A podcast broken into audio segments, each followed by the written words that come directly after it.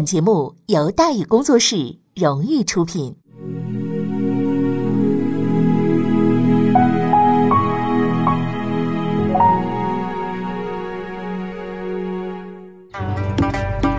说书唱戏劝人方，三条大道走中央，善恶到头终有报，人间正道是沧桑。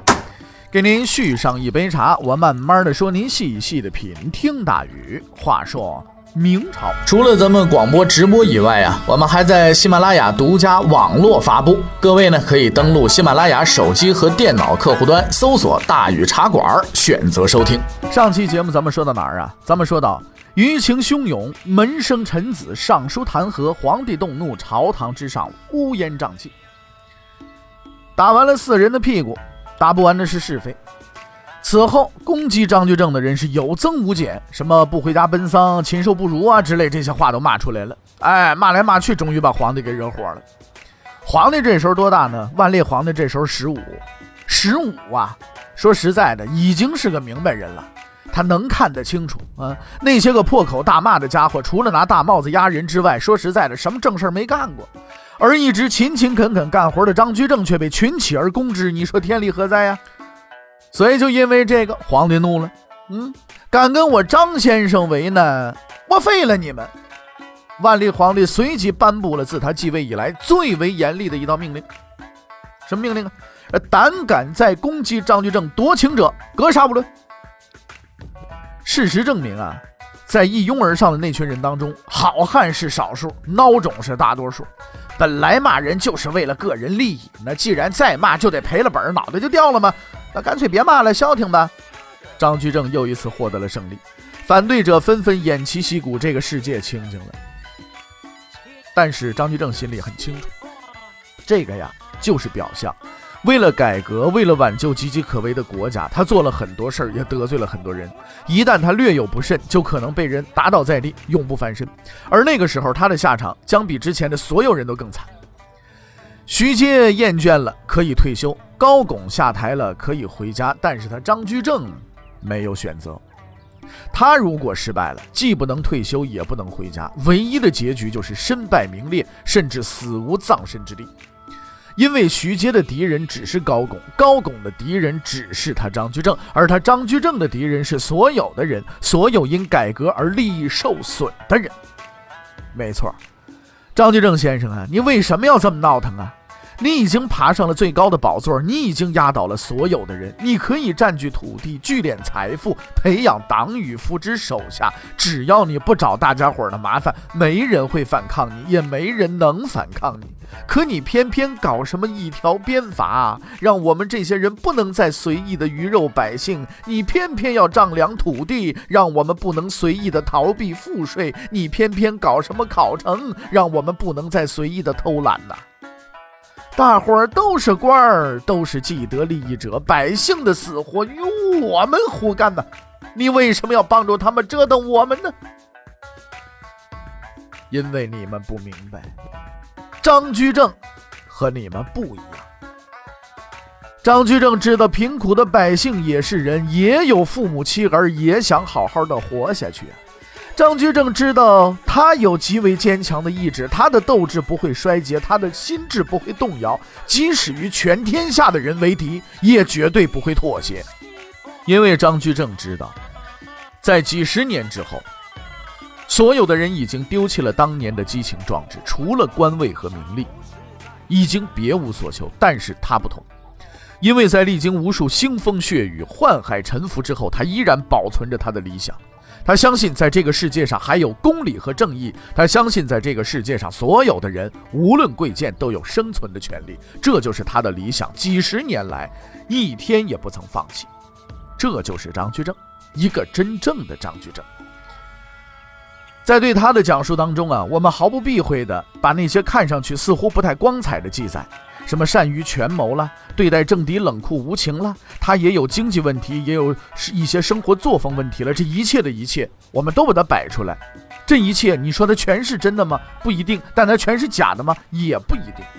我们之所以这么去说这个人，只是想告诉你一个简单而重要的事实：张居正不是个神仙，他是一个人，一个真实的人。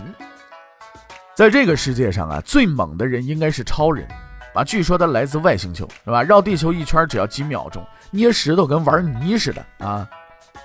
完之后呢，还会飞，哎，呃，出门呢也不打车，也不坐什么公交车，也不坐地铁，总在电话亭里边换衣服，老穿同一件制服，还特别喜欢把内裤穿外边。平时最大的业余爱好就是拯救地球，每年至少啊得救那么几回，啊，地球人都知道。然而，没有人认为他很伟大，因为他是超人。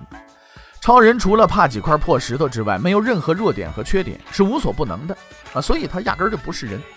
张居正呢，不是超人，他出生于一个普通的家庭，从小熟读四书五经，挑灯苦读是为了混碗饭吃；进入官场参与权力斗争，拉帮结伙是为了保住官位。无论从哪个角度来看，他都是一个不折不扣的俗人。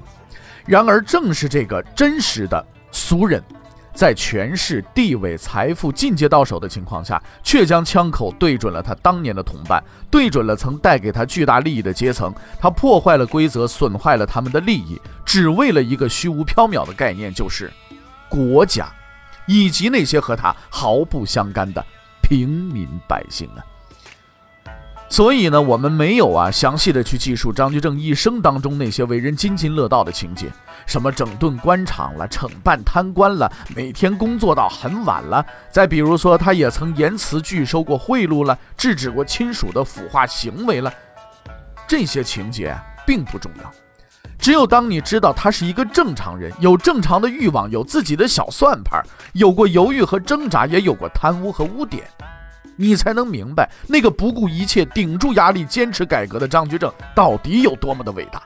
所有的英雄都是平凡的人，千回百转、千锤百炼，矢志不改，如此而已呀。万历五年，夺情的事情结束了，张居正获得了彻底的胜利。事实证明呢，以眼前这些小喽啰的实力啊，是动不了张大哥分毫的。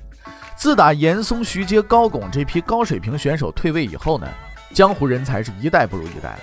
张居正对此有着十分清醒的认识，所以他越发有恃无恐，推行自己的政令，谁不听话就把谁灭了。自从赶走高拱之后，内阁里边就剩他一人了。为了体现民主风格呢，他又陆续提拔了几个人入阁。啊，先是吕调阳，然后是张四维、马自强、申时行。当然了，这几位仁兄虽然籍贯不同，爱好不同，高矮胖瘦、长相各异，但对于张居正而言呢，他们是同一类人，就都是跑腿儿的，有着共同的优点，就是听话。那么后来的事实发展证明啊，对于这四个人呢，还是看走了眼，至少他看错了一个。除了工作上独断专行之外呢，张居正还常常对人说这么一句话：“说我非相啊。”这句话看上去十分谦虚啊，表明我张居正啊不是宰相。但很不幸呢，这句话呀还有下半句，叫我非相乃摄也。什么摄也？就是摄政。综合起来，这是一句惊天地泣鬼神的话。我不是宰相，我是摄政。所谓摄政，就是代替皇帝行使职权的人。对张居正而言，宰相已经是小儿科了，只有摄政才够风光。一个平民竟然如此的风光，如果当年废除宰相的朱元璋泉下有知，恐怕会气得活过来。但是张居正明显是不怕诈尸的，他受之无愧，并且在家里边挂了这么一副对联，叫“日月共明，万国仰，大明天子；秋山为月，四方颂，太岳相公。”这副对联用黄金打造的，十分气派。但是要换以前，这是个要人命的东西，因为所谓太岳就是张居正的字，张太岳嘛。而众所周知，对联的下半句要高于上半句，如此一来，张居正那就比皇帝更牛了。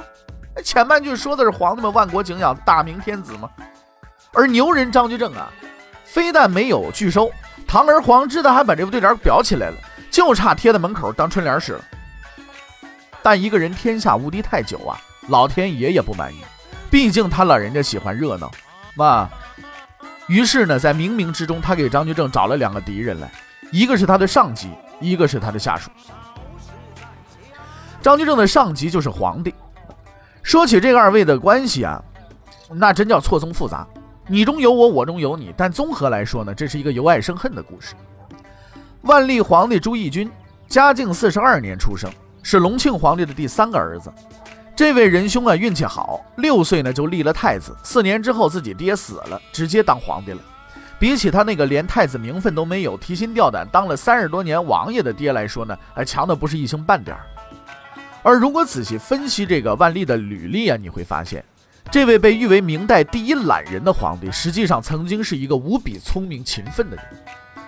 万历是个很聪明的孩子，从小呢认字儿就很早，而且很懂事儿。虽然呢不用他帮家里边做饭、打洗脚水啊，但他也知道父亲啊死得早，母亲一个人也不容易，要想维持住这个家呢，就得靠这个张先生。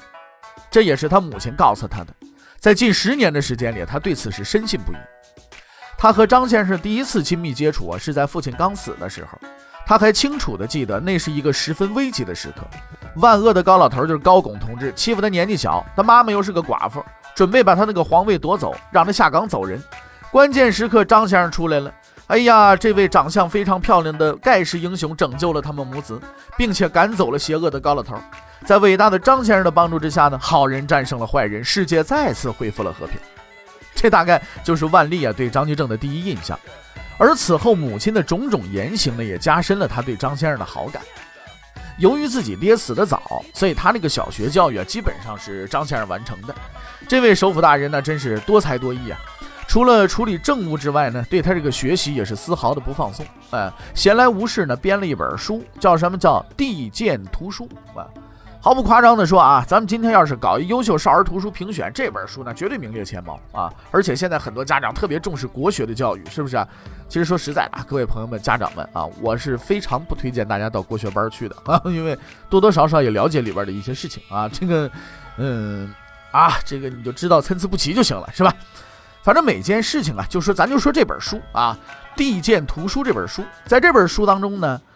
张居正挑选了一百一十七个历史事件，其中好事儿八十一件，坏事儿三十六件，每件事情都配有插图啊，就是相当于咱们今天这个小人书，讲明白为什么好，为什么坏。相信只要不是白痴，一定能够看得懂。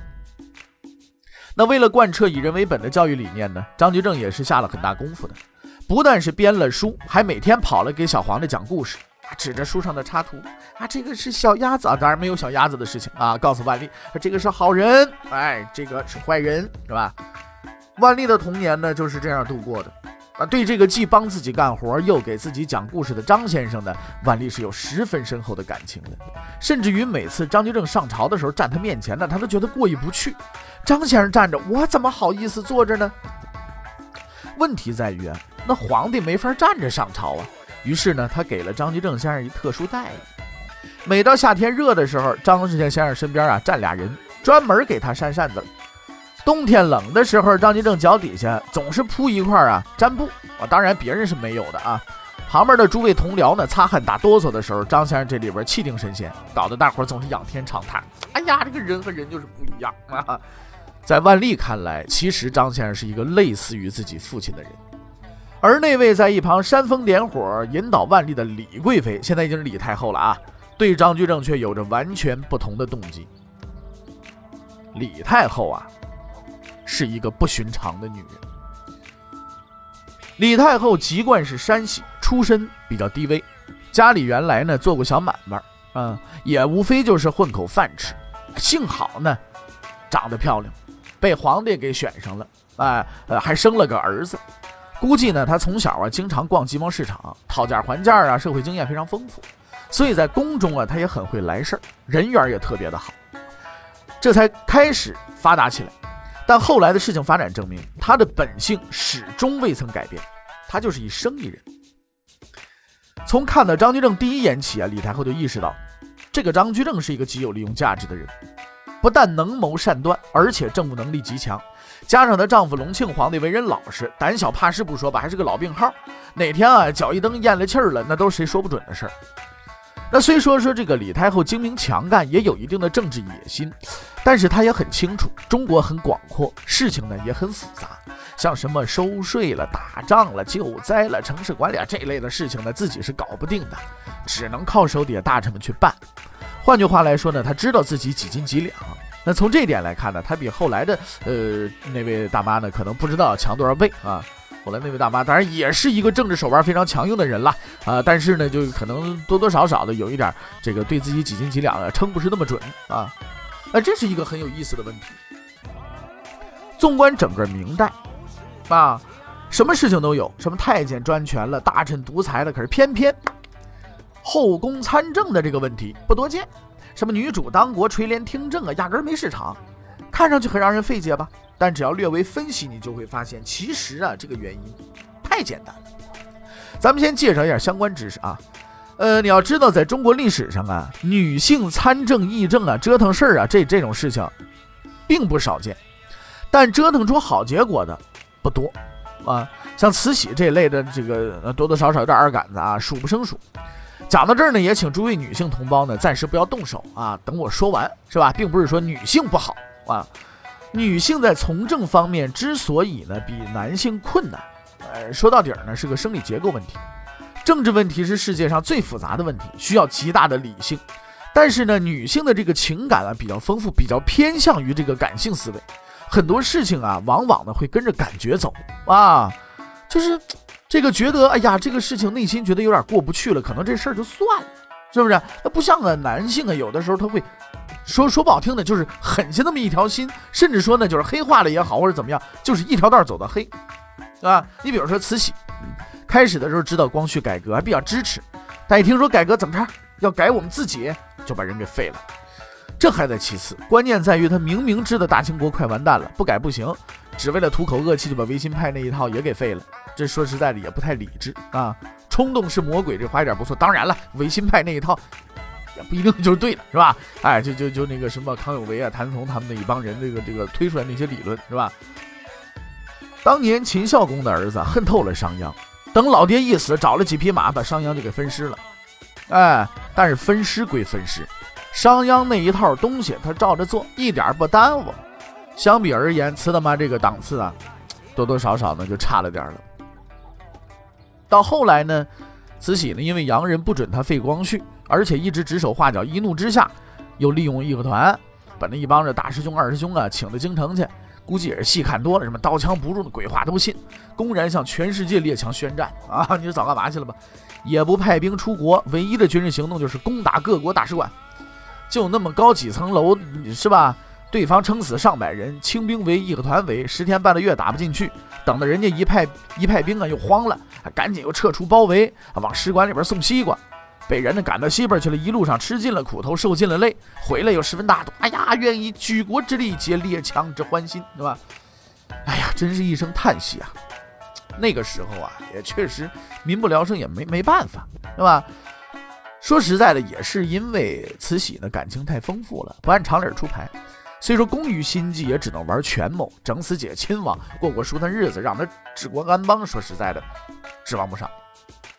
当然了，成功例子也是有啊，比如说武则天，是吧？那真是身不能至，心向往之，一步一个脚印儿，从宫女到皇后再到皇帝，但凡敢挡路的都给干掉了，连儿子都不例外。看似和慈禧没什么区别吧？但是呢，她这个名声就要比慈禧好太多了，对不对？因为慈禧看戏的时候，武则天在看公文；慈禧吃菜的时候，啊，武则天连晚饭都顾不上。自执政以来，始终兢兢业业，不敢有丝毫松懈。他很清楚，作为政治家，除了得到，还得付出。所以说，这就是区别。那李太后和他们有什么区别呢？欲知后事如何，且听下回分解。